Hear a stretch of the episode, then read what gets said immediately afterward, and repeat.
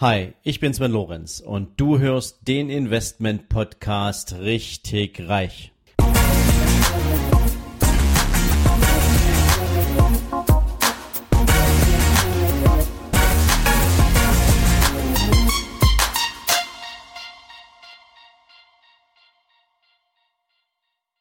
Hallo und herzlich willkommen zu einer neuen Folge von deinem Investment Podcast richtig reich.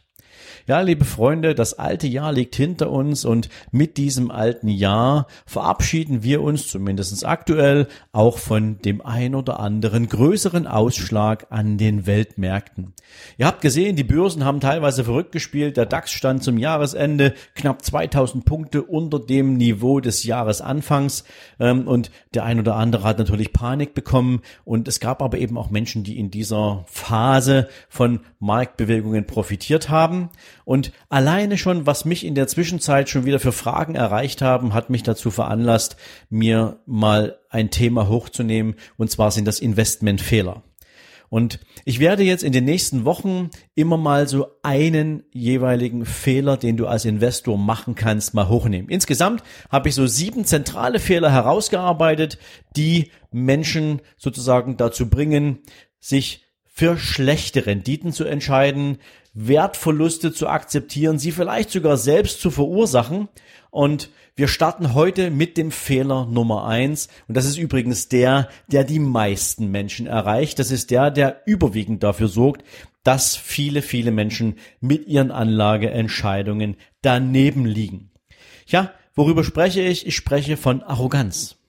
Ich spreche von Selbstüberschätzung, von Überheblichkeit, ähm, Im poetischen Sinne könnte man es auch Hochmut nennen, wie auch immer du das aber bezeichnen willst. Es hat häufig etwas damit zu tun, dass Menschen verblendet sind von kurzfristigen Erfolgen, die sie eingefahren haben oder von einer Reihe von Erfolgen, die sie erwirtschaftet haben, aber im Kontext einer sich grundsätzlichen positiv entwickelnden Marktlandschaft. Das sorgt nämlich dafür, dass manche Investoren dazu neigen, die eigene Entscheidungsfähigkeit mit einem gewissen Stempel der Unfehlbarkeit zu versehen. Und das sorgt dann häufig dafür, dass man die eigenen Investmententscheidungen auch dramatisch überschätzt und man denkt, es geht immer so weiter und es funktioniert einfach so, wenn man die nächste Investmententscheidung trifft. Und das drückt sich dann zum Beispiel, ähm, ich mache euch jetzt mal so drei Fehlerbeispiele aus, die dann so sie diese Selbstüberschätzer nutzen. Und vielleicht kennst du auch den einen oder anderen, vielleicht hast du auch schon mal vor so einer Entscheidung gestanden. Das erste ist zum Beispiel, wenn wir mal den Bereich des Tradings nehmen. Normalerweise funktioniert Trading sehr diszipliniert. Du hast dir bestimmte Limite gesetzt, du hast dir bestimmte Tranchen, in denen du tradest. Du verlässt diese Regeln eigentlich nicht.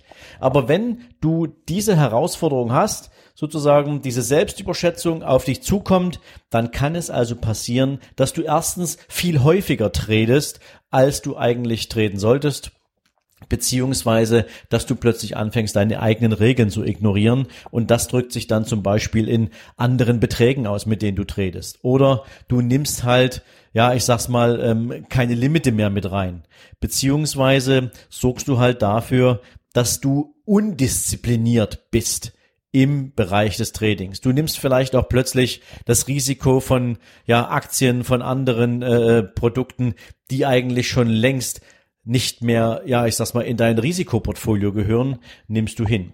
Beispielsweise ist so der zweite Punkt, switchen Menschen zwischen den Risikoklassen und neigen dazu, sich auch höhere Risiken zuzutrauen. Beispielsweise Optionsscheine sind ein relativ kalkulierbares Risiko, weil sie laufen irgendwann aus, wenn sie bezahlt sind. Ähm, und wenn sie im Prinzip dann ausgelaufen sind, dann ist halt entweder das Geld weg oder du hast ein bisschen gewonnen. Wenn du allerdings glaubst, dass du unfehlbar bist, dann kann es durchaus auch sein, dass du in den Bereich der Optionen wechselst. Und Optionen sind schon wieder mal eine ganz andere Risikoklasse, weil Optionen häufig etwas damit zu tun haben, dass du auch Nachschusspflichten hast, dass du Margin-Limite aufnehmen musst. Und wenn sich deine Position gegen dich verändert, dann musst du nachschießen. Und das ist dann nicht mehr einfach so tricky, weil dafür brauchst du eine Kreditlinie, die muss regelmäßig bedient werden. Das ist dann schon ziemlich übel. Das hat übrigens schon den ein oder anderen Investor brutal das, den, den beruflichen Erfolg gekostet. Ähm, da kommen wir aber gleich nochmal dazu. Ja, und dann kann es natürlich noch die Gattung von Investoren geben, die glauben, gar nichts kann schiefgehen, die jetzt vielleicht mal so 20, 30, 50, 100 Prozent gemacht haben innerhalb von drei, vier Monaten und denken, das geht jetzt hier ewig so weiter. Und die neigen dann zum Teil dazu, Kredit aufzunehmen. Also die treten nicht mehr nur mit eigenem Vermögen, sondern die gehen zur Bank und denken, hier geht sowieso alles richtig. Ähm, ich nehme jetzt mal 100.000, 200.000, 300.000 Euro auf, investiere die mal locker in ähm, Aktien, in Futures, in sonstige Produkte, in Hebel, in Hebelprodukte oder ähnliches ähm, und glauben natürlich, dass sie, wenn sie genauso erfolgreich wirtschaften, wie sie das mit ihrem eigenen Vermögen gemacht haben, dann sind sie ja innerhalb von drei Monaten nicht nur in der Lage, den Kredit zurückzuzahlen, sondern sie haben wahrscheinlich auch nochmal den doppelten Betrag dann als Reingewinn für sich verbucht. Ja, und das führt natürlich dann zum Teil dazu, dass wenn wir so eine Börsenentwicklung haben wie in den letzten drei, vier, fünf Monaten, kurzfristig der Kuckuck an die Tür klopfen kann, weil die Bank sagt, naja, mein Freund, also die Wertverluste deiner Investments sind so groß, wir machen uns gerade ernsthaft Sorgen, ob du in der Lage sein wirst, diesen Kredit zurückzubezahlen. Weil meistens dient natürlich das Investmentdepot als Sicherheit für derartige Kreditaufnahmen. Also sehr, sehr spannend. Naja, und dann findet ihr da draußen natürlich von denen, die in den vergangenen Monaten oder Jahren durchaus mal den ein oder anderen besonderen Erfolg produziert haben, auch regelmäßig irgendwelche, ja, nennen wir es mal, waghalsigen Prognosen. Ja, da werden bestimmte Aktien in den Markt geblasen nach dem Motto, ja, und die haben jetzt in den nächsten Monaten dramatisch die Nase vorn. Dieser Markt, der wird dramatische Renditen entwickeln im 300, 400, 500 Prozent Bereich. Ja, schaut euch an, was diese ganze Euphorie rund um diese Cannabis-Themen hatte äh, mit der Legalisierung von medizinischen Anbau bei Cannabis oder bei dem Thema Lithium oder Carbon oder ähnliches. Ja, wer sich von euch erinnert, es gibt eine ganze Menge ähm, selbsternannte ähm, ja, Experten, die da draußen rumspringen und euch die Performance einer Aktie sozusagen richtig schönreden. Ja, witzigerweise ähm, klappt das meistens überhaupt nicht so.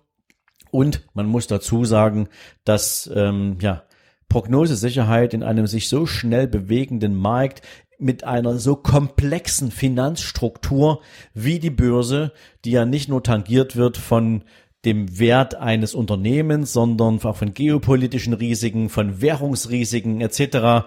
Ja, zum Beispiel auch Handelskrieg zwischen USA und China. Was es da alles so für Einflussfaktoren gibt, da kannst du nicht hergehen und sagen, diese Aktie wird mit absoluter Sicherheit die 500% Marke in den nächsten Wochen knacken. Ja, und das sind natürlich auch dann so diese Typen, die dann meistens schief liegen mit ihren Prognosen, weil sie eben ihr eigenes vermeintlich glückliches Händchen überschätzen. Ja, was sind denn die Ursachen, die so etwas begünstigen? Zunächst kann man sagen, dass es viele Investoren gibt, die einfach den Respekt vom Risiko verlieren. Wenn man eine ganze Zeit lang gut gefahren ist mit den Märkten, ähm, dann hat man irgendwie das Gefühl, dass dieser Markt eigentlich nur eine Richtung kennt und dass ja Risikofaktoren ähm, gar keine bedeutende Rolle mehr spielen. Das kann man vergleichen. Ähm, ich weiß nicht, ob du vielleicht schon mal in einem Casino gewesen bist und ja Blackjack gespielt hast, meinetwegen, oder Roulette.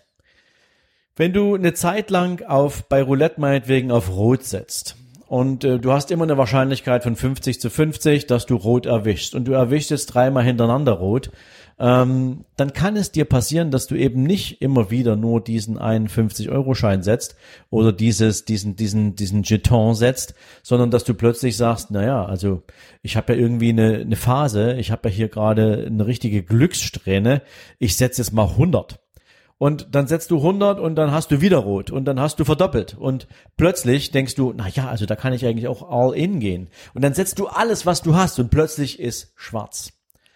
Das ist das Ausblenden von Risikofaktoren. Und das ist natürlich etwas, was einigen Anlegern durchaus passiert. Sie verlieren den Blick fürs Risiko, sie verlieren den Blick für die Disziplin und ähm, haben damit natürlich das große Problem, dass sie nicht mehr wirklich klar denken können. Das passiert natürlich häufig, wenn du große Gewinne eingefahren hast oder eben eine sehr lange Periode hattest mit einer durchweg positiven Performance. Das kann dazu führen übrigens, ähm, wenn du die letzten, sagen wir mal, die letzten zehn Jahre der Börsenentwicklung anguckst, nach der Finanzmarktkrise, gab es eine ganze Menge sehr spannende Marktentwicklungen und gefühlt ist der Markt über die letzten zehn Jahre dramatisch stark angestiegen. Wenn du genauer hinschaust, hast du auch in dieser Marktphase immer wieder Momente, wo du eine stärkere Korrektur hattest. Wenn du aber mit einem Blick auf die letzten zehn Jahre schaust, erscheinen in der Gesamtperformance eines Marktes diese kurzfristigen Ausschläge als eigentlich gar nicht existent. Sie sind nicht wirklich relevant, weil der Gesamtmarkt hat sich positiv entwickelt. Und auch das sorgt natürlich dafür, dass man in gewisser Weise die Achtsamkeit verliert, wenn es um die Bewertung von Risiken geht. Insofern ist das natürlich ein, ja, ein großes gefährliches Spiel. Jetzt hatte ich vorhin gesagt, ich komme nochmal drauf zurück, was es bedeutet, wenn man plötzlich denkt, ähm, dass man noch mehr machen muss und noch mehr machen muss. Und vielleicht könnt ihr euch erinnern, es gab ähm, vor einigen Jahren in England die große Pleite der Barings Bank. Und die Barings Bank, ähm, die ist pleite gegangen durch durch äh, ähm, ja Derivate Geschäfte eines einzelnen Mitarbeiters. Nick Leeson hieß der Typ und ähm, der hat Milliarden Verluste gemacht. Und es gibt im Prinzip, wenn du Risiko ausblendest, gibt es zwei Möglichkeiten, wie du den Laden gegen die Wand fahren kannst. Ob das jetzt dein eigenes Portfolio ist oder ob das das Portfolio einer, einer ganzen Bank ist. Entweder du denkst, das geht jetzt immer so weiter und du setzt mehr und mehr und mehr und mehr. Ja, also das ist zum Beispiel wie ich bei dem Roulette-Spiel gerade beschrieben habe, äh, du hast eine Glückssträhne und du denkst dir, ja, dann müsste ich eigentlich viel mehr setzen und dann setzt du noch mehr und dann setzt du noch mehr und du gehst nicht zurück zu deiner ursprünglichen Risikostrategie. Das Gegenteil ist, das ähm, kennen solche Menschen im Casino-Bereich auch, ähm, die sagen, okay, jetzt habe ich einmal Geld verloren, doppelt oder nichts. Ja, das ist eine weit verbreitete Vorgehensweise. Du hast 50 Euro verloren, also setzt du im nächsten 100, weil die Wahrscheinlichkeit, dass du nochmal auf die Nase fliegst, auch nur 50-50 ist. Und das hat Nick Leeson damals gemacht, als er die Barings Bank gegen die Wand gefahren hat. Er hat sich sozusagen immer mehr Geld sozusagen von der Bank gut sagen lassen, um seine Verlustgeschäfte zu decken. Und er hat versucht, durch immer gefährlichere Investments diese Verlustgeschäfte zu egalisieren und hat damit noch mehr Verluste erzeugt, bis am Ende die Bank Insolvenz anmelden musste und für einen einzigen, für ein einziges Pfund den Besitzer gewechselt hat. Das war eine dramatische Geschichte. Also ihr seht, niemand ist davor gefeit. Selbst Banker nicht. Ich glaube, da gab es sogar einen Film zu, müsste ich direkt mal äh, äh, recherchieren, ähm, über diese Geschichte von Nick Leeson und der Barings Bank. Jetzt ist es natürlich die Frage, wie kann man denn einem solchen Risiko entgegenwirken? Wie kann man diese Fehler der Selbstüberschätzung vermeiden? Zunächst erstmal, das klingt ein bisschen einfach jetzt, aber das ist auch so, ähm, wenn du dir als Investor regelmäßig bewusst machst, dass es keine 100%ige Sicherheit gibt. Weder für einen echten Erfolg noch für eine vermeintliche Prognose. Es gibt sie nicht, die 100%ige Sicherheit. Die, ein, die einzige 100%ige Sicherheit auf diesem Planeten ist, dass wir irgendwann sterben. Das ist das Einzige. Alles andere hat immer einen Risikofaktor und dessen muss man sich einfach bewusst sein. Das zweite ist, arbeite nur mit eigenem Kapital. Und natürlich hast du dir wahrscheinlich beim Investieren von Anfang an auch Gedanken darüber gemacht, welchem Zweck soll dieses Investment dienen, was für einen zeitlichen Plan hast du da hinterlegt? Ist das eher ein langfristiges Investment? Möchtest du damit eher kurzfristig treten? Du wirst dir in aller Wahrscheinlichkeit nach Gedanken gemacht haben, warum du dein Kapital in welcher Weise investierst. Bleib dabei. Hab auch keine Angst vor kurzfristigen Wertschwankungen, wie das jetzt im letzten Jahr passiert ist. Alle die, die jetzt gegeben haben, haben es entweder sinnvollerweise deswegen gemacht, um dieselbe Aktie wieder billiger einzukaufen, oder weil sie Panik hatten. Gehöre bitte nicht zur zweiten Kategorie, ähm, dass du aus Panik verkaufst. Gehöre maximal zu denen, die sagen, okay, ich gebe jetzt zu dem Niveau, weil ich minus 25, minus 30 Prozent davon ausgehe, neu eindecken zu können. Ja, arbeite mit Limiten ist auch eine wichtige Strategie und arbeite im Zweifel nicht nur mit verlustminimierenden Limiten, sondern arbeite auch im Zweifel mit Limiten, die einen Gewinn sozusagen direkt einloggen, wenn er erzeugt wurde. Das ist zwar mehr im Bereich des Tradings äh, ähm, ein effektives Arbeiten, aber es kann natürlich auch mit einer längerfristigen Strategie einhergehen, wenn du dir nicht sicher bist, inwieweit die Marktentwicklung dauerhaft so ein positives Vorzeichen hat. Ja, und dann ist eines der aller, aller wichtigsten Tools, beziehungsweise einer der allerwichtigsten, ja, ich sag mal, äh, eines der wichtigsten Themenfelder, überprüfe regelmäßig deinen eigenen Track Record. Für die, die jetzt nicht wissen, was ein Track Record ist, das ist im Prinzip deine Erfolgsbilanz. Das ist sozusagen deine Referenzliste, die du hast für deine eigenen Erfolge und die musst du natürlich regelmäßig mit deinen Misserfolgen abgleichen. Nur so kannst du, ja, wie auch immer, ob du das jetzt prozentual bewerten willst oder ob du es jetzt nominal bewerten willst, ähm, nur so kannst du natürlich regelmäßig für dich spiegeln, wie groß war die Trefferquote, wie erfolgreich waren deine Entscheidungen und Deswegen ist es umso wichtiger, dass du diesen Track Record regelmäßig für dich resümierst und überprüfst. Und wenn du das sauber tust, dann hast du natürlich auch eine gute Grundlage, dich vor Fehlentscheidungen zu schützen. Denn du wirst natürlich rausfinden, welche Einflussfaktoren es gab für die entweder positive Entwicklung deines Track Records oder für eine gegebenenfalls negative Performance. Das sind so die, die vier grundlegenden Elemente, die ich jetzt mal sagen würde, die dir dabei helfen können, diese, diese sich anbahnende und aufbauende Fehlerresistenz, ähm, diese Überheblichkeit, die bei einer dauerhaften positiven Wertentwicklung immer an die Tür klopft, für dich auszublenden.